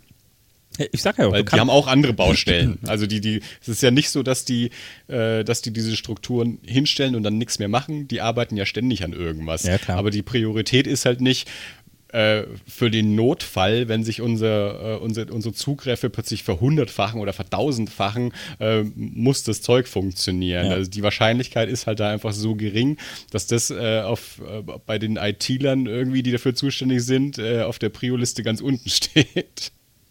Ja. Nee, also ich, ich kenne das ja. Ich, ich habe ja mal Mobilfunk äh, gemacht und mhm. ähm, die, ich, ich, weiß nicht, ich bin irgendwann mal äh, mit, mit, mit, einem Testequipment am, am Flughafen äh, vorbeigefahren und dachte ich erst, es ist kaputt, weil, äh, weil ich da große Kapazitäten dann gesehen habe, bis mir klar wurde, okay, naja, das ist ein Flughafen. Also das ist halt, die haben, die haben lange Zeit eine sehr geringe Auslastung, bis ein Flugzeug landet, mhm. weil dann schalten 300 Leute gleichzeitig ihr Handy an. Mhm. Und ja. dann gibt es einen Peak und den willst du abdecken, weil natürlich möchtest du nicht das Netz sein, das dann den frisch gelandeten ähm, Urlaubern ja. keine, äh, keine, keine WhatsApp-Nachrichten ermöglicht, die dann sagen, ha, ich bin gelandet. Ähm, also stellst du da die fette äh, Infrastruktur hin für, mhm. für zehn Minuten quasi. Und danach schläft ja, sie wieder für Stunden. Ja. Ah. Ja, nein, ich bin mal gespannt, wo das hinführt. So. Also, was da jetzt passiert. Das sind wir alle. Ja. Also, ja. ich habe ein Buch gelesen. Andi, ich auch. Nein, ich habe zwei angelesen, aber das sind wahrscheinlich auch beides keine. Es sind gute Bücher, interessante Bücher. Dann fang du an. Ähm, äh, ähm, ja, also das, das, das, das eine ist, das, ist ähm, das passt jetzt auch wieder so zum, zum Thema. Äh, damit habe ich zuerst angefangen. Ich bin leider noch nicht, äh, noch nicht fertig geworden. Von äh, Ma Martha Nussbaum. Martha Nussbaum. Ich weiß nicht genau, wie man sie nennt. Äh, das Königreich der Angst. Äh, das ist eine amerikanische Philosophin, die so ein bisschen auf die, diese, diese ganze Trump-Nummer untersucht hat. Ja. Und also, ich glaube, in der Einleitung schreibt sie, dass sie äh, irgendwo ähm, auf einer Party war oder nee, oder irgendwie abends im Hotel lag und dann äh, sich überlegt hat, wie, wie kommt es denn überhaupt? Wie, wie kann denn sowas passieren, bitte? Und äh, das dann äh, über, die, über die Angst untersucht. Und mhm. äh, also die quasi erstmal die Angst als, äh, als, ähm, als grundlegende Emotion untersucht. Also auch, wie wo kommt das her und äh, wie, wie entwickelt sich so das und was, was für Ängste gibt es so und äh, die das dann quasi so auf den Weg bringt, wie wir heute so da, da ankommen, mhm. wo wir so angekommen sind. Quasi. Genau.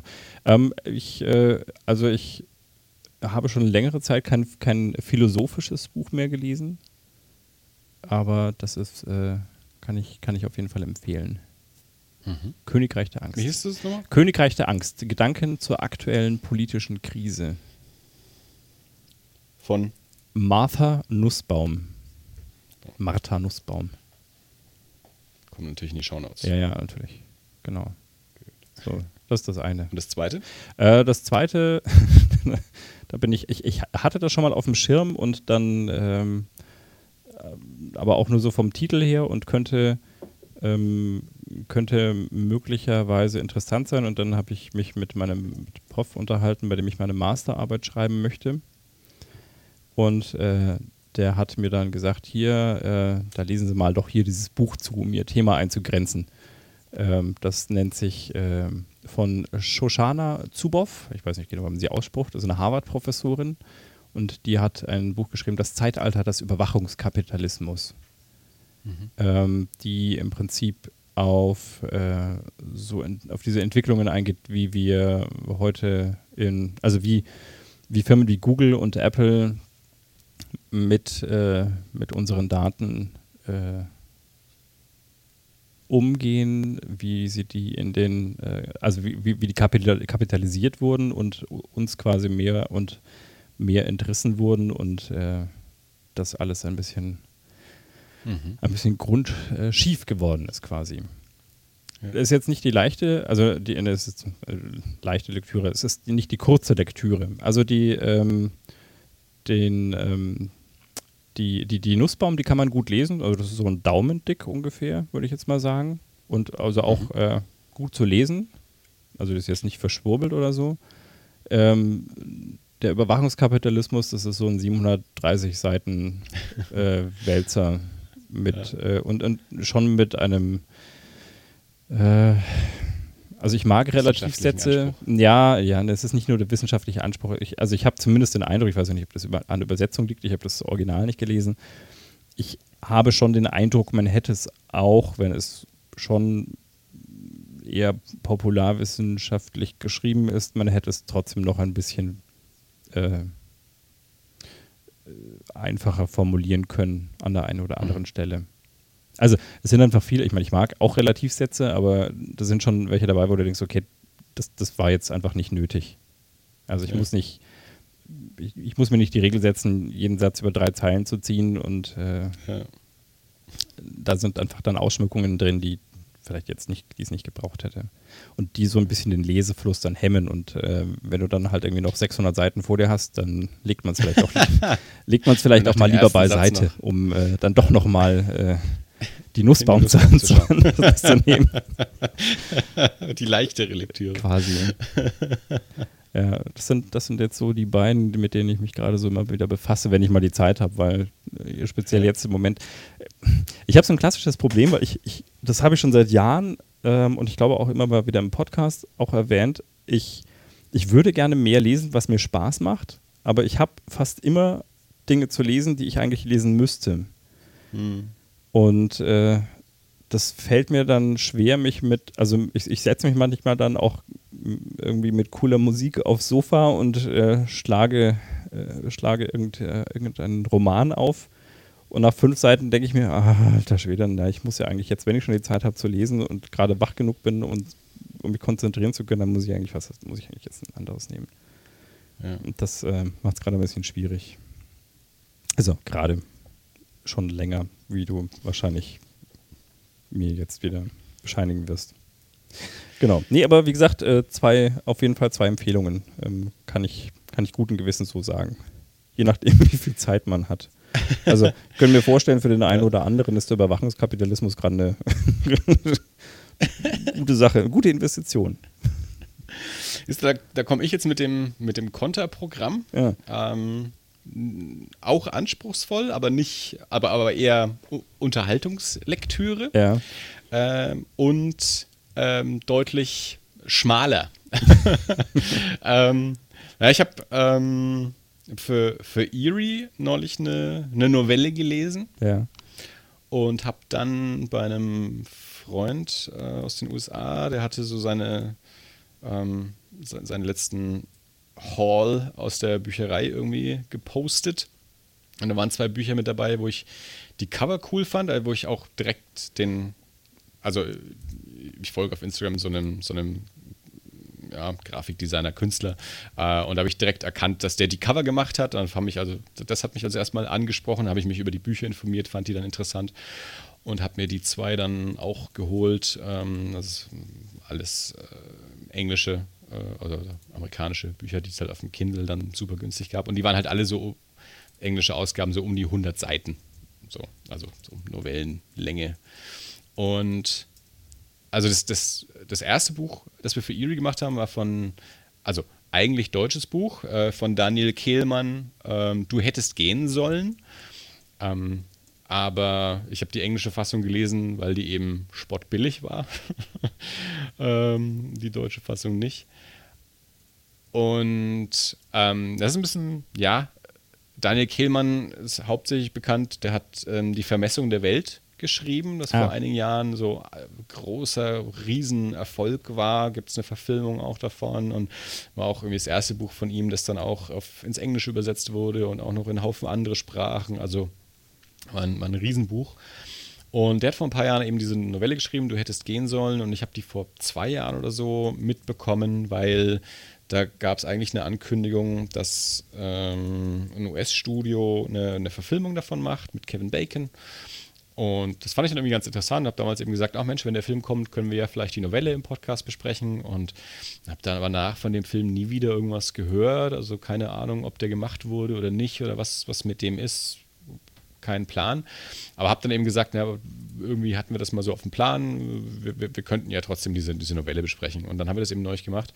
Ähm, ist ganz gut. Äh, ich habe es ich dann zweimal gelesen in Vorbereitung auf den Podcast, weil ich dann, und da, komme ich jetzt eben dahin, äh, diese, diese 100 Seiten, das ist ein schönes Format, wo ich auch relativ schnell durchkomme, weil ich zum einen ja ein sehr langsamer Leser bin und dann eben auch sehr häufig irgendwie, ich kann nicht müde lesen, weil dann schlafe ich sofort ein und kann mich nicht konzentrieren. Also ich muss, ich muss sehr wach und konzentriert sein, um, um anständig irgendwie lesen zu können, sonst macht es mir auch keinen Spaß.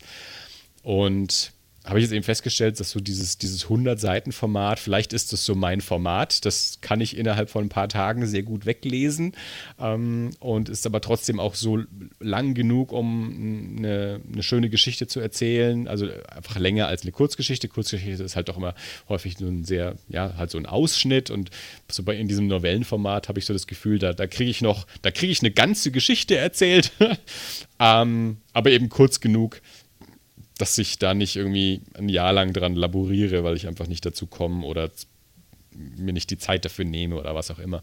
Ähm, und also ja, du hättest gehen sollen, eine, ich würde sagen, so ein bisschen eine, eine Schauergeschichte, auch angelehnt an Stephen Kings The Shining, wird auch ähm, referenziert in dem Text.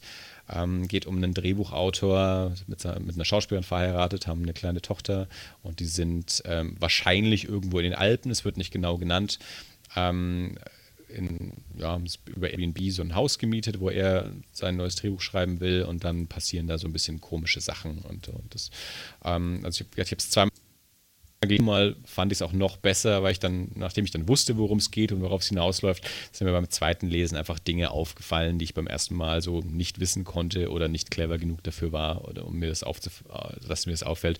Also beim zweiten Mal lesen habe ich dann gemerkt, okay, man könnte es wahrscheinlich auch noch ein drittes, viertes Mal lesen, es würde, man würde noch mehr finden und der Text ist sehr clever konstruiert. Das ist jetzt vielleicht von den Charakteren und von der Story her ähm, nicht außergewöhnlich. Ähm, ähm, es ist, glaube ich, eher von der, von der Konstruktion, von der Form ähm, spannend, aber fand ich einen guten Text.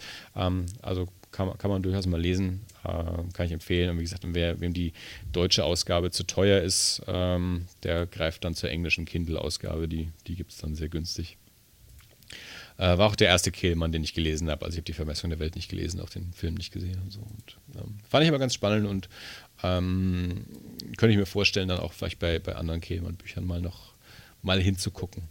Äh, ja, und dann eben diese Bücher, die, die Kent da gepostet hatte. Ähm, eine, äh, die Autorin heißt Cassandra Kaur, ist, äh, die ist ursprünglich aus Malaysia, schreibt aber auf Englisch, ähm, ist eigentlich in der Videospielbranche zu Hause, die ist Videospieljournalistin und arbeitet mittlerweile irgendwie für Ubisoft und ist irgendwie an, an der Spieleentwicklung beteiligt. Ähm, also schreibt Videospiele äh, und schreibt aber nebenbei auch ähm, ja viel Kurzgeschichten, Novellen, arbeitet jetzt auch so ein bisschen sich so langsam an die Langform ran, ähm, aber hauptsächlich bisher äh, so kürzere Texte. Und zwei ihrer Bücher habe ich jetzt gelesen. Jetzt gerade kurz bevor wir diese Aufnahme begonnen haben, habe ich das zweite Buch beendet. Ähm, das ist äh, die, die Reihe nennt sich Persons Non Grata, also wie Persona non grata, aber eben als Persons. Also der Protagonist heißt John Persons. Persons Non Grata. Das erste Buch heißt Hammers on Bone und das zweite heißt A Song for Quiet. Und das sind so, ja, auch so ein bisschen Lovecraft-inspirierte Krimis. Also John Persons ist gerade im, im ersten Buch so ein, so ein hardboiled Ermittler auch wieder, spielt in England, ist auch von der Sprache her sehr, sehr, sehr britisch, sehr Slang. Ähm, und er spielt so ein bisschen ja auch wieder, wie ich vorhin schon erwähnt so ein bisschen so ein hum Humphrey Bogart-Krimi-Ding. Ähm, aber äh, er ist er ist eigentlich irgendwie ein, ein, Monster in einem Menschenkörper. Also der Körper, den er gerade trägt, äh, der, der, wechselt wohl auch so, aber wird in der Geschichte immer so erwähnt, dass er trägt jetzt halt gerade diesen Körper. Äh, hat er, also geht halt ganz viel um so, so Lovecraftsche äh, Monstren und Mächte und äh, also da auch so, so eine Cosmic Horror. Ähm, äh, Geschichte, aber eben in der, in der Gestalt von so einem Hardboiled Noir ähm, Roman bzw. Novelle. Also fand ich sprachlich total toll. Also eine, eine sehr, sehr schöne, deskriptive Sprache, fast schon blumig. Ähm, und hat mich wirklich in, in den Bann gezogen, fand es eine interessante Geschichte und super erzählt und war ich also sehr schnell sehr begeistert und habe dann auch gesagt, gleich das, das, zweite Buch dann auch gelesen, A Song for Quiet. Ähm, Geht es auch um John Persons, allerdings taucht der da fast nur am Rande auf. Das fand ich ganz interessant. Da wird die Perspektive im zweiten Band so äh, sehr ähm, verschoben. Also da der, der, spielt dann auch in Amerika. Ähm, da wird dann entsprechend auch eher also amerikanisches Englisch gesprochen, also auch sprachlich ist er durchaus anders als, als der erste Band. Also fand ich auch einen ganz mutigen Schritt irgendwie, das da so zu, zu wechseln und eben auch die Perspektive. Also wir sind als Leser eher an einer, an einer anderen Figur dran und John Persons taucht lange Zeit nur so, so kurz auf und erst ganz am Ende nimmt er dann auch da eine größere Rolle ein. Also es ist äh, quasi auch ein John Persons Fall, aber nicht aus seiner Perspektive erzählt. Also wir erzählen es eigentlich aus der Perspektive von einer Figur, ja, ich würde jetzt nicht sagen, hinter der er her ist, aber mit, von, von, der er irgendwie was, was braucht, also die irgendwie mit dem Fall was zu tun hat, ohne es zu wissen. So, ja? ähm, also das fand ich, fand ich sehr interessant, weil ich eigentlich erwartet habe, naja, das ist jetzt dann so ein, ein anderer Fall mit dem gleichen Ermittler. Ähm, ist es irgendwie schon, nur dass der Ermittler fast nicht auftaucht. Fand ich, fand ich sehr interessant, aber fand ich auch super geschrieben und von Cassandra Core gibt es noch einige andere Sachen. Ich habe mir schon eine, eine, andere Reihe noch rausgesucht, von der, wo es mittlerweile, glaube, drei Bücher von ihr gibt und die ersten auch wieder so eben diese, diese 100 Seiten ungefähr haben. Ähm, die, die werde ich mir dann, glaube ich, auch mal holen. Also die hat eine ganz tolle Schreibe, ähm, also zumindest in den Büchern, die ich bisher gelesen habe und auch, auch interessante Geschichten. Also die finde ich sehr, sehr spannend. Da, da möchte ich auf jeden Fall noch mehr lesen und da muss ich auch ganz ehrlich sagen, da ist mir jetzt momentan auch der, der Kindle echt äh, ein bisschen ans Herz gewachsen für solche Sachen, weil es gerade so diese englischen Sachen, die bei uns auch teilweise auch überhaupt nicht aufgelegt sind. Ähm, und ich habe jetzt zum, zum Verschenken, habe ich jetzt das eine Buch auch mal physisch bestellt. Und ja, da kostet jetzt halt so ein 100 Seiten Paperback, kostet halt irgendwie trotzdem 12 Euro die englische Ausgabe. Und die Kindle-Ausgabe hat mich irgendwie 2,50 gekostet. Mhm. Ähm, und so gerne ich es ja doch auch mag, physische Bücher im Regal stehen zu haben, und es hat ja auch das schöne Cover und so, ist ja wirklich toll. Ähm, aber auch, auch Regalplatz äh, ist, ist rar. und wenn es dann einen Unterschied von fast 10 Euro macht äh, für ein 100-Seiten-Buch, ah. dann äh, ja, nutze ich da jetzt durchaus auch doch gerne den, den Kindle. Und das sind eben auch so Bücher, die, die, die kann ich super in der Mittagspause weglesen. Gut, jetzt momentan ist meine Mittagspause ein bisschen anders, dadurch, dass ich jetzt zu Hause bin, verbringe ich meine Mittagspause mit Bianca und so. Aber auf Arbeit eigentlich, da kann ich mir dann irgendwie mal mein, mein Essen irgendwie zusammen machen und dann habe ich irgendwie noch, ja, kann ich noch eine halbe Stunde oder so lesen und dann kann ich so ein, so ein 100-Seiten-Buch dann halt auch quasi so allein durch die Mittagspause kann ich das quasi in einer Arbeitswoche oder so vielleicht äh, durchlesen. Ähm, das, das, ist ein Format, das mir, mir entgegenkommt. Also vielleicht, vielleicht ist das 100-Seiten-Format mein, mein Leseformat. ich lese auch gerne mal ein längeres Buch, so ist es nicht, aber da lese ich dann eben so doch deutlich länger dran. Mhm. Ja.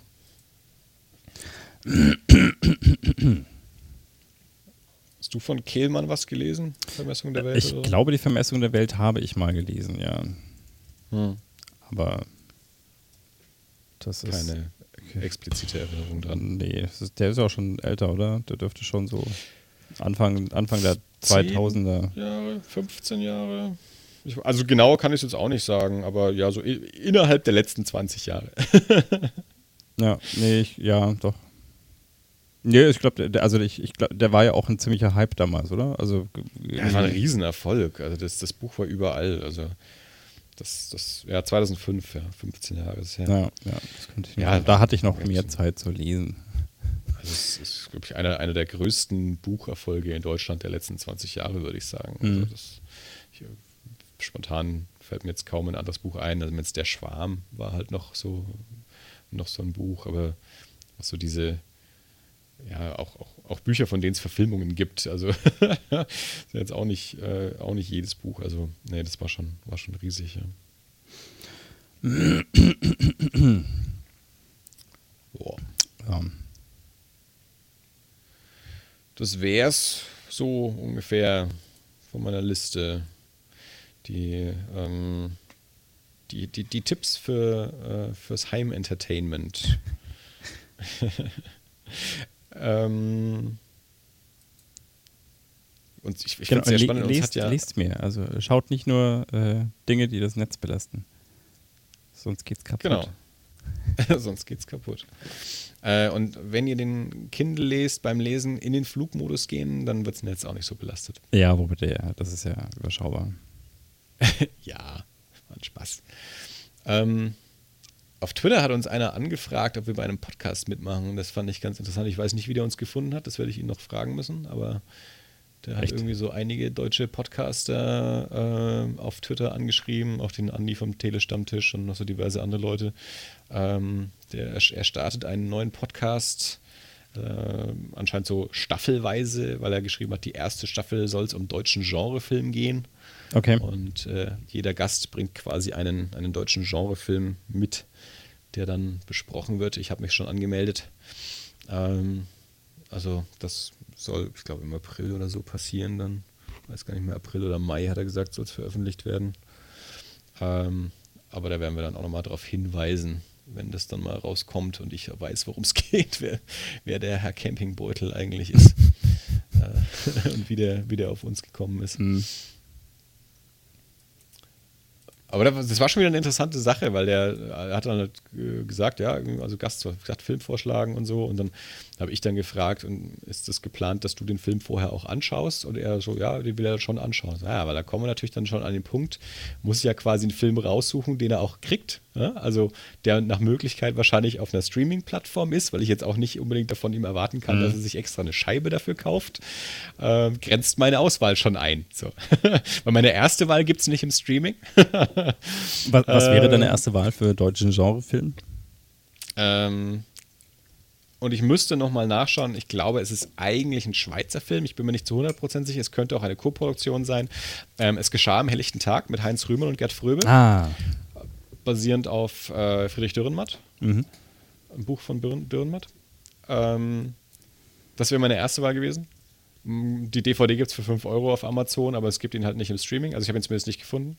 Also man kann ihn nicht auf Amazon leihen oder, so. Auf Amazon und Netflix haben ihn nicht. Das sind so die, die Plattformen, auf die ich Zugriff habe mhm. oder, auf die, oder auf denen ich nachschaue.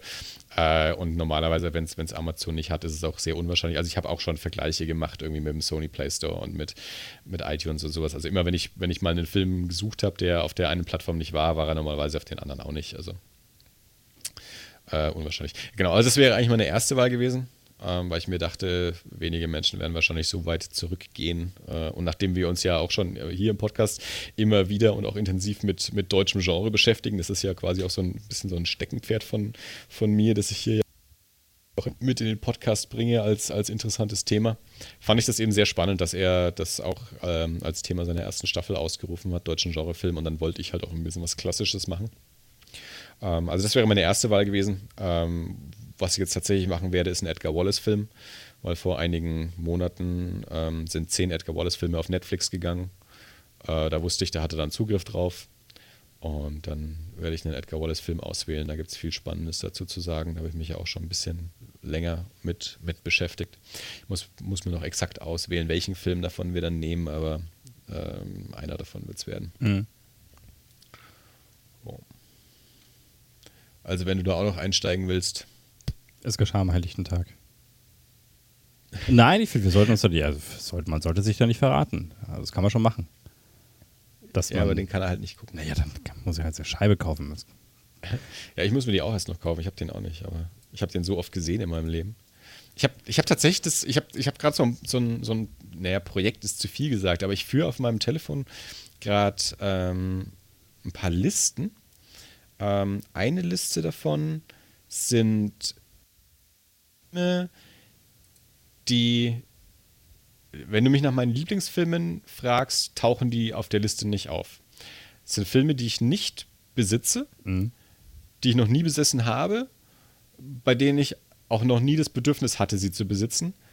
Aber wenn die im Fernsehen laufen und ich stolper rein, gucke ich die immer an. Teilweise schon seit vielen Jahren. Beispiel Dirty Dancing. ja. Wie oft habe ich in meinem Leben Dirty Dancing gesehen? Ist ein Riesenfilm, gucke ich immer wieder gerne an und auch wirklich spontan, wenn der läuft und ich krieg's zufällig mit oder ich zapp gerade rein, bleibe ich dran hängen, schaue ich den an. In meinem Leben noch nie drüber nachgedacht, mir die DVD zu holen. Wenn du mich nach dem Lieblingsfilm fragst, würde ich den nicht nennen, aber irgendwie ist das wahrscheinlich einer meiner Lieblingsfilme. So School of Rock, genau das gleiche. Ja. School of Rock ist auch so ein Klassiker irgendwie geworden, den ich immer gerne gucke, mhm. spontan hatte ich nie das Bedürfnis, den zu besitzen. So, so ein, so ein Undercover-Lieblingsfilm von mir. Ähm, Home Alone hat sich da auch reingeschlichen. Das habe ich auch vor ein paar Jahren festgestellt. Echt? Die, dass das die wohl auch ich ja überhaupt nicht. Ich weiß nicht warum, aber die kann ich ja. nicht ab. Ne, ich habe, also muss echt sagen, also den, ich habe den zweiten habe ich glaube ich nie gesehen, oder nur teilweise. Ja. Aber der erste, erste ist mittlerweile auch so ein Film, den habe ich auch die letzten zwei Jahre, ja gut, letztes ja. Jahr wahrscheinlich nicht, habe ich den auch wirklich geguckt und das ist auch, ich halte, also Kevin allein zu Hause halte ich für einen nahezu perfekten Film, der selten auf bester Film aller Zeiten Listen auftaucht, weil er so sehr im Weihnachtsfilm-Eck steckt. Es gibt, es gibt so ein paar, es, es, es gibt so, so, so Schubladen, ja. wo Filme schwer rauskommen, äh, weil, weil die einfach so sehr überladen sind mit, naja klar, es gibt so Filme, die, die gucken alle immer zu Weihnachten und in dieser Weihnachtsecke sind die halt. Wenn wir uns aber mal ganz generell irgendwie mit perfekten Filmen oder perfekten Drehbuch oder was auch immer beschäftigen, dann, dann nehmen wir solche Dinge einfach nicht wahr, weil die einfach so immer Weihnachten sind. Mhm. Und Kevin allein zu Hause ist für mich so ein, so ein Film, ich halte den für einen quasi perfekten Film, ähm, den, den die meisten so nicht wahrnehmen. Ja, ich mag ihn ja. trotzdem nicht. Das Wirtshaus im Spessart. Ja, guter alter Lieselotte Pulver-Film. Habe ich auch wahnsinnig oft gesehen, vor allem eben als Kind, weil es nur drei Programme gab und eh immer die gleichen Filme gelaufen sind. Ja. Ähm, wenn ich da heutzutage mal reinzapp, macht der mir immer noch Spaß. Den gucke ich immer noch gerne an. Jetzt passiert es halt nicht mehr so häufig. Erstens läuft er nicht mehr so häufig. Zweitens zapp ich jetzt auch nicht mehr durch alle Programme ständig durch oder sowas. Ähm, aber wenn ich, wenn ich den mal irgendwo sehe, habe ich echt Freude mit dem. Nie das Bedürfnis gehabt, den zu besitzen. Ähm, und es geschah am helllichten Tag ist vielleicht, der, der ist eigentlich nicht ganz zu Hause auf der Liste, weil wenn du mich nach meinen Lieblingsfilmen fragst, taucht der schon auf. ich besitze den nicht, ähm, aber das ist auch so ein Film. Immer wenn der im Fernsehen lief ähm, und wenn ich den irgendwo erwische, gucke ich den an und das seit, seit Kindestagen an. Also das ist wirklich so ein, so ein Film, den wir halt auch mit der Familie irgendwie halt damals so gesehen haben und der mich schwer beeindruckt hat und der gerade in der Karriere von Heinz Rühmann auch so ein Film ist, wo er, der sehr düster ist, wo Heinz Rühmann auch so ein bisschen so eine kein ganz sauberer Charakter ist. Mhm. Also er spielt ja den Polizisten, der aber doch ein bisschen zu komischen Mitteln greift und sowas. Gerd Fröbe als, als, als Serienkiller, als, als Killer von, von kleinen Mädchen, super hart eigentlich. Ähm, äh, also für mich ein schwer beeindruckender Film, schwer, der hat mich sehr, sehr geprägt und ähm, gucke ich immer wieder an. Ja. Und die andere Liste, die ich noch äh, führe, ist äh, auch für, für eine geplante Eerie-Folge. Movies That Made Me. Es gibt so einen Podcast, einen amerikanischen Movies That Made Me mit Joe Dante und Josh Olson, ähm, wo sie immer wieder Gäste einladen und die Gäste bringen eben so eine Liste von Filmen mhm. mit, die eben grob unter dem Motto steht, Movies That Made Me. Die, die Gäste machen dann gern mal irgendwie ein besonderes Motto. Der eine bringt dann lauter Musical-Filme, der andere bringt dann irgendwie Filme, die ich als Kind auf VHS gesehen habe oder Fernsehfilme der 80er Jahre oder was auch immer. Einfach Filme, die sie im Leben irgendwie geprägt haben. Das müssen jetzt auch nicht immer die Lieblingsfilme sein, weil manchmal prägen ja auch Filme, die, die man nicht unbedingt wieder guckt oder die nicht unbedingt die besten Filme sind oder so. Aber ja, das... Äh, wollen wir irgendwie bei Erie auch irgendwie so machen. Und da, da ist es geschah am helllichten Tag auch drauf. Weil das ist definitiv ein Movie that made me. Hm.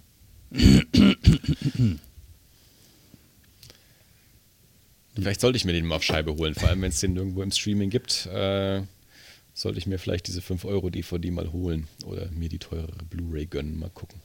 Großartiger Film. Kennst du den? Hast du den mal gesehen? Äh, welchen jetzt genau?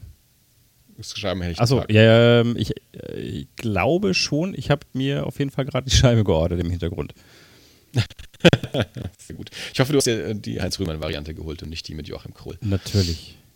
Also äh, Heinz Rühmann. Es gab, in den, es gab in den 90ern, hat Sat1 mal so eine Reihe gemacht, wo sie alte deutsche Filme neu verfilmt haben. Ja. Und da gibt es eben auch eine Neuverfilmung mit Joachim Krohl und ich glaube Axel Mühlberg von Es geschah mir Ja, warum macht man denn das? Das war halt damals so ein Ding, das die gemacht haben. Hm, naja. Es gibt auch eine amerikanische Verfilmung. Mhm. Äh, es gibt auch eine britische Verfilmung. Es gibt eine britische mit, mit ähm, Richard E. Grant. Ähm, und es gibt eine amerikanische mit Jack Nicholson, ähm, gedreht von Sean Penn. Wobei die Verfilmungen ähm, basieren wiederum eigentlich auf dem Buch Das Versprechen. Versprechen ja. Ähm, also der, also Dürrenmatt hat, ähm, hat das Drehbuch geschrieben zu Es geschah am helllichten Tag und hat danach dann aber noch das, die Buchvariante quasi geschrieben, das Versprechen. Und die, diese ausländischen Verfilmungen sind Verfilmungen des Buches, sind also quasi nicht unbedingt ein Remake des Originalfilms, sondern sind Verfilmungen des Buches. Was so, so leichte tonale ähm, Schwankungen, glaube ich, ergibt, also so leichte Abweichungen. Das Buch habe ich auch mal gelesen irgendwann, aber ähm, weil ich eben so Fan des Films war. Mhm. auch gar nicht so, so viel Erinnerung an das Buch. Und das, das war auch, das, das, Versprechen war damals so ein Film, da habe ich noch in Erlangen gewohnt und der lief damals nur in Nürnberg. Da bin ich extra für den nach Nürnberg gefahren, nämlich alleine im Chinchita angeschaut, die, diese Jack Nicholson-Verfilmung, Sean Penn, Jack Nicholson. Ähm, Benicio del Toro ist da auch drin. Äh, weil ich eben, ja, Fan des Originalfilms bin, dachte ich mir, muss ich mir auch die amerikanische Verfilmung anschauen und bin da extra nach Nürnberg für gefahren, weil der in Erlangen nicht lief. Ja, gut, so. Doch nochmal einen Haufen Dinge irgendwie in die Runde geworfen. Also jetzt sollte wirklich niemand mehr langweilig sein. Nein, das stimmt. Äh, ja. Es gibt, es gibt genug dort draußen. Und wenn ihr sonst noch irgendwelche äh, Unterhaltungen braucht, äh, schreibt uns an, twittert uns an. Wir sind zu finden auf Twitter als at, ähm, jetzt wollte ich ERIINT sagen, das stimmt nicht. Äh, das unterstrich alles auf Twitter, info at das bindestrich alles.de ist unsere E-Mail-Adresse. Auf Facebook sind wir irgendwie auch als das alles Podcast irgendwas. Und ähm, tretet gerne mit uns in Kontakt. Ähm, sagt uns, mit was ihr euch so die Zeit vertreibt, wie ihr die Krise gerade verlebt, übersteht. Ähm, oder sagt uns irgendwelche Themen, die wir mal im Podcast besprechen sollen, mit denen wir uns beschäftigen sollen. Gebt uns gerne auch Tipps, was wir so angucken sollen. Vielleicht kommen wir ja mal dazu, ähm, wie soll Kinder, äh, Dirk seine Kinder bespaßen, wenn alles weggebastelt ist. Ähm, meldet euch gerne mal und ähm, ja, wir lassen uns, wie gesagt, auch von Ausgangssperren nicht hindern. Dann wird dann eben fernmündlich aufgenommen. Hooray for Technik, solange das Internet hält. Das stimmt, ja. Ähm, ja. Dirk, ja. war das alles? Ja, ja. Für heute? Hast du den Wein schon ausgetrunken? Ähm, ich habe mir vorhin erst einen eingeschenkt. Ich musste erstmal meinen Kaffee wegtrinken. Ähm, aber ja, ich habe hier noch so ein, ein Viertelbecherlein und äh, ja. das äh, werde ich jetzt in Ruhe dann noch, noch wegschnubbeln. Klingt gut. Dann genießen wir unsere letzten Schlucke. Machen wir. Ähm, schön war es wieder und an alle Zuhörer vielen Dank fürs Zuhören und bis zum nächsten Mal auf Wiederhören. Bis dann.